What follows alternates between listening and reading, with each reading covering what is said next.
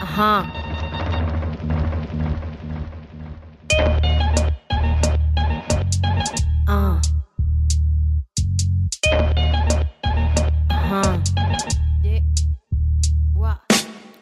Quisiera tener cosas dulces que escribir, pero tengo que decidir y me La historia de Rebecca Lane es la historia de memoria, verdad y justicia, es la historia de la nueva generación de artistas de América Latina, es la historia también del feminismo latinoamericano, es la historia del nuevo rap feminista. Rebeca nació en la ciudad de Guatemala en 1984 y ella nace en el medio de la guerra civil, de hecho lleva el nombre de su tía, que fue secuestrada y desaparecida por la dictadura militar de ese país en 1981 por su vínculo político con la guerrilla y desde que es muy chiquita se involucró en la política, empezó a militar y estuvo cerca de organizaciones de defensa de los derechos humanos y luego ya en organizaciones feministas eh, militando activamente. Rebecca Lane es actualmente una de las raperas con más proyección internacional de América Latina, una de las mejores que tiene la región y además, personalmente, creo que ha compuesto uno de los himnos de estas luchas por la igualdad, como es la canción Ni una menos, que hemos presentado en varias oportunidades en Atajo. Lanza música desde el 2012, tiene tres discos, acaba de lanzar un EP llamado Llorando Diamantes. En el capítulo de Atajo de hoy, Rebeca Lane. Bueno, mira, yo el año pasado tenía que sacar un disco nuevo y estaba trabajando en el disco nuevo y estaba en todo un proceso de, investigación que incluía entrevistas, visitas a varios grupos de mujeres en varios lugares del país y así. Y de repente se nos cayó la pandemia, solo pude hacer una convivencia con un grupo.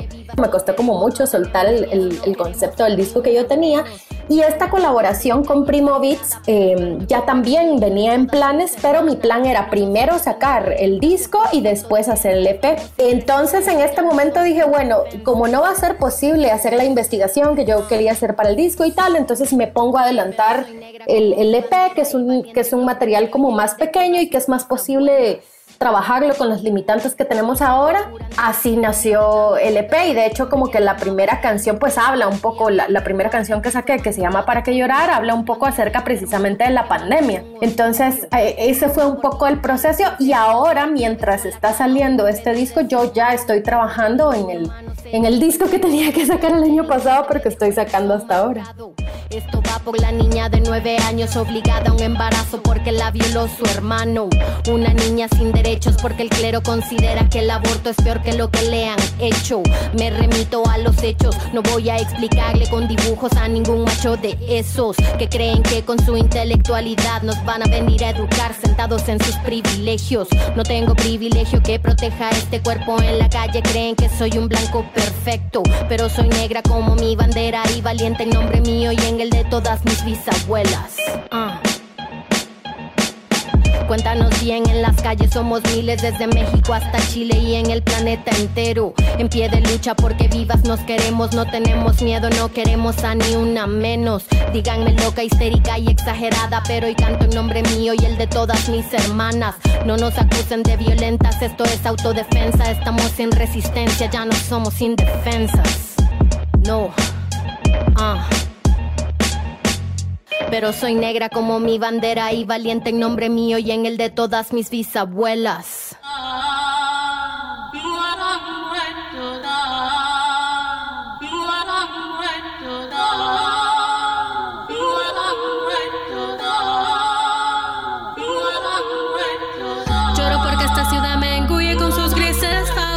Rebeca nos contaba sobre lo que iban a ser sus planes de nuevo álbum, que bueno, se anticipó este EP que acaba de lanzar, pero la verdad era un trabajo sociológico. De hecho, ella trabaja también como socióloga y dentro de su activismo ha fundado el movimiento Somos Guerreras, donde crean espacios de mujeres dentro de la cultura hip hop para transformar las relaciones dentro de la escena y hacerlas más igualitarias y menos sexistas. Sobre el nuevo álbum nos cuenta detalles sobre cómo va a ser este estudio territorial y convivencia con distintas comunidades de mujeres campesinas de Guatemala. Digamos, una cosa de la, de, la autocrítica que yo tengo mucho a lo que estamos haciendo desde el rap feminista, ¿no? Porque esto no era una cosa, esto se convirtió en algo. Cuando yo empecé a hacer rap y me nombraba feminista, empezaron a decir, ay, rap feminista, rap feminista, pero realmente es algo que con los años se ha ido consolidando, no es que, no es que nosotras hayamos decidido fundar el rap feminista. Pero algo que sí ha pasado es que muchas de nosotras nos estamos vinculando más a lo urbano y eh, estamos hablando de las problemáticas de la urbanidad y, nuestras, nuestra propia realidad que tiene que ver muchas veces con los feminismos a los que tenemos acceso, que normalmente son más universitarios, son más de clase media y tal. Entonces, yo creo que una de mis preocupaciones más grandes es cómo ¿Cómo puede ser que, digamos, estos movimientos feministas tan grandes en las ciudades y en los espacios están completamente desvinculados de cosas tan necesarias como las luchas territoriales, como la defensa de mujeres defensoras de los territorios, eh, cómo, digamos, nosotras vemos desvinculadas nuestras luchas de precisamente las luchas territoriales, ¿me entendés? Eh, ahora en Argentina, por ejemplo, está, está la ley... Eh, ya está la ley de aborto libre. Pero si en unos años, aunque nosotros tengamos todos los instrumentos legales que queremos y merecemos como mujeres, no tenemos un lugar donde vivir, no tenemos un lugar donde cultivar nuestra comida, no tenemos agua para sostener la vida, entonces, aunque tengamos las leyes más avanzadas del mundo, la vida como humanidad no va a continuar. Entonces, digamos, para mí la, necesidad de este disco vincularme precisamente con defensoras del territorio era cómo articular desde este rap feminista urbano como esta mujer mestiza de ciudad que soy yo, cómo poder vincular desde la música la importancia del trabajo que están haciendo las mujeres defensoras del territorio y, compartir en, en la música también cuáles son sus necesidades, sus palabras, lo que ellas quieren, quieren compartir, ¿no? Porque también Muchas mujeres defensoras del territorio también se sienten acompañadas por nuestra música y creo que ese intercambio ha sido muy hermoso, ¿verdad? De, saber que mucha de la música que estamos haciendo eh, las mujeres, no solo raperas feministas, sino desde los distintos lugares desde los que nos estamos articulando, está llegando a las luchas territoriales. Entonces, bueno, la cuestión era como hacer algún intercambio, ¿verdad? Eh, y, y, situar varios grupos aquí con los que yo quisiera trabajar y tal. Pero bueno, la verdad es que la situación de pandemia lo ha puesto muy difícil, así que pues el plan tuvo que cambiar completamente. Esto no es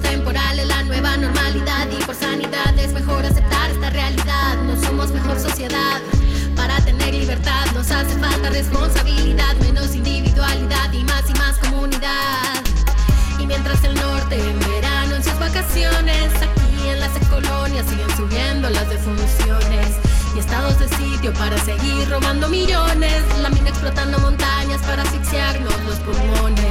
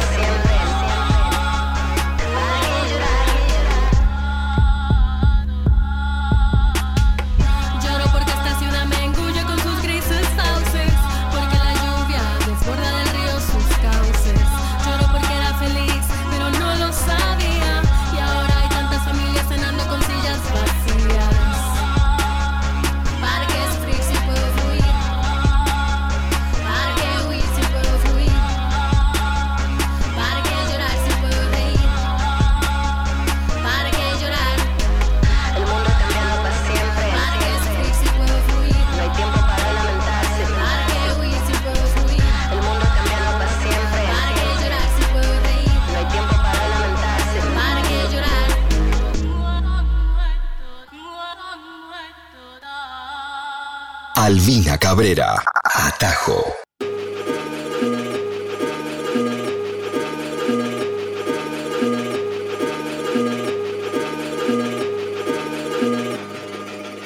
Renaceremos desde las cenizas, somos el fuego que quema la historia. Crecemos alto como la milpa y nuestros hilos tejen la memoria. Hace muy poco, Rebeca Lane lanzó un nuevo proyecto colaborativo con la cantautora guatemalteca Sara Curruchich, llamado Quichampe. Esta canción, en palabras de Rebeca, habla de los tiempos actuales, pero también honra a los pueblos a través de la lucha y la memoria histórica. Ella misma nos cuenta un poco más sobre esta colaboración. Bueno, mira, Sara y yo realmente somos amigas y colegas desde hace muchísimos años. Eh, siempre nos hemos encontrado en todos los espacios y aparte de eso tenemos como que una relación personal de amistad. Creo yo que somos dos de las artistas mujeres independientes en Guatemala que estamos logrando sacar nuestra música de, este contexto y pues nos toca, como aquí en Guatemala realmente no hay eh, industria musical, nos toca salir al mundo y descubrir cosas por primera vez, entonces creo yo que el compartir estas experiencias ha sido muy valioso para nosotras, ¿verdad? Darnos ese esa retroalimentación y ese apoyo también. Ahora en la pandemia, en uno de los talleres online que yo estuve dando de rap, Sara se, se anotó cuando ella presentó su parte rapeada en su, en su idioma, que es cachiquel, que me gustaría un poco como aclarar eso, ¿verdad? Porque sí veo que hay mucha gente con mucho desconocimiento que dice, ¿qué lengua están hablando? ¿Qué dialecto están hablando? Son idiomas, son, son idiomas lo, lo que hay aquí en Guatemala y el idioma que Sara abre es, es cachiquel. Cuando ella rapeó, yo ya tenía esta canción de Quishampé, escrito, bueno, no se llamaba Kishampe en ese momento, se llamaba Cenizas. Y cuando yo escuché, la escuché rapear, eh, eh, dije, wow, qué buena que sos, sos buenísima.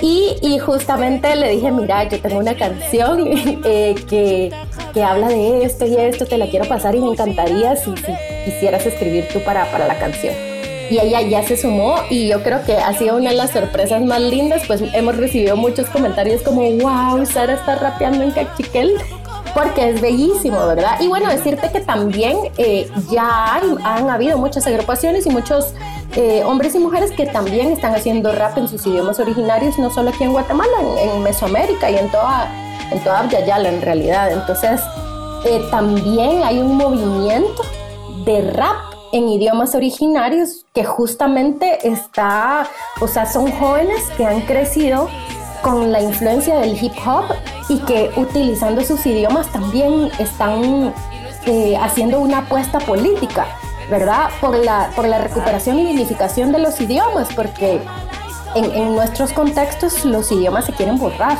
Son muchos artistas y como te digo, o sea, tampoco están solo en el rap, ¿verdad? Hay muchas cantautoras aquí también, al igual que Sara, que están utilizando la música y rapeando en sus propios idiomas y a mí eso me, me, parece que es una lucha importantísima en países tan racistas como los nuestros. Estás escuchando Quichampé, el nuevo proyecto colaborativo de las cantautoras guatemaltecas Rebeca Lane y Sara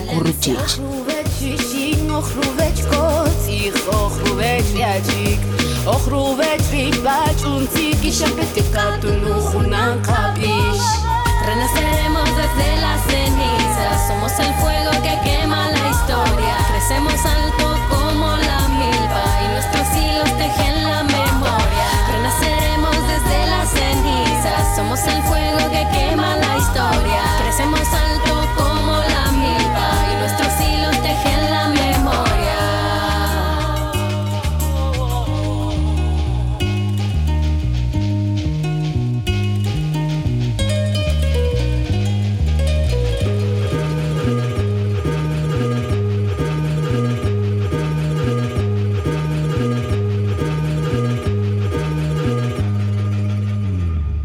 A propósito del lanzamiento de la nueva canción entre Rebecca Lane y Sara Kurruchich, y teniendo en cuenta que Sara decía que era la primera vez que se involucraba con el hip hop, y también por toda la búsqueda de Rebecca con las músicas de otras comunidades y de otras culturas, le preguntamos, bueno, cuáles son los límites o más bien cuál es el proceso que ella lleva a cabo a la hora de involucrarse con la música que de otras culturas eh, que quizás no son propias o cotidianas de su lugar y qué es lo que ella opina sobre la apropiación cultural.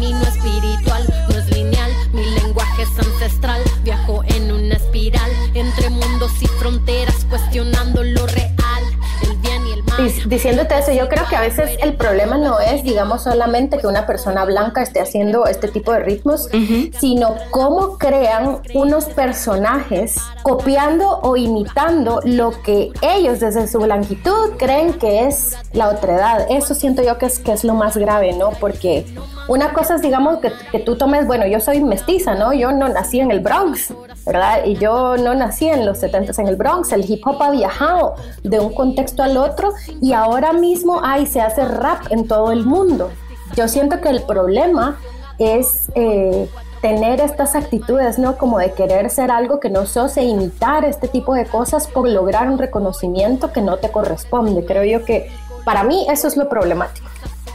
Lo que yo siento a veces que pasa en América Latina es que también estamos muy permeados por la discusión estadounidense de la racialidad.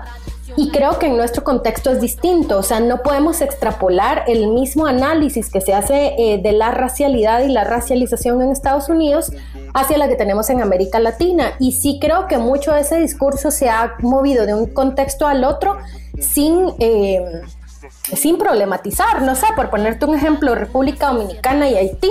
Es decir, ah. hay una situación de inferiorización hacia las personas en Haití, pero en términos de racialidad estamos hablando de sociedades que vienen de, la afrodescendencia, de la negritud. Entonces, digamos aquí, los, los, incluso nosotras, digamos, podemos decir como mestizas, yo, si yo voy a Europa, que soy morena y tal, yo sí siento, digamos, esa mirada de, ¿y esta quién es? Y esta morena y tal, pero yo aquí mismo, en mi contexto, siendo mestiza, no tengo ese tipo de, ese tipo de contradicciones, ¿no? Yo en mi territorio soy una mujer común, ¿verdad?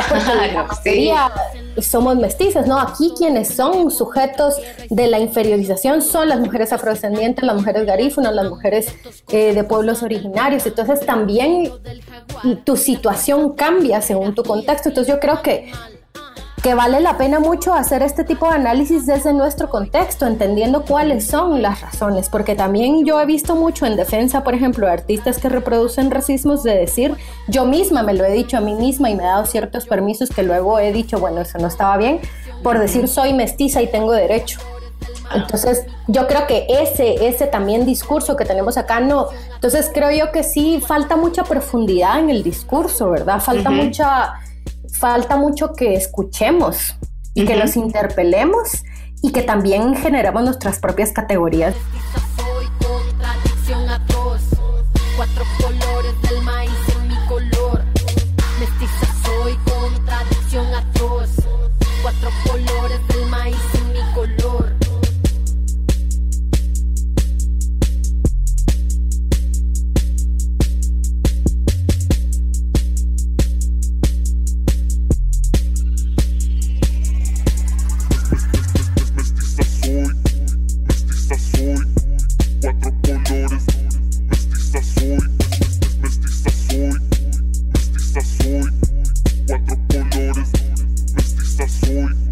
Estás escuchando Atajo, la expansión sonora del continente.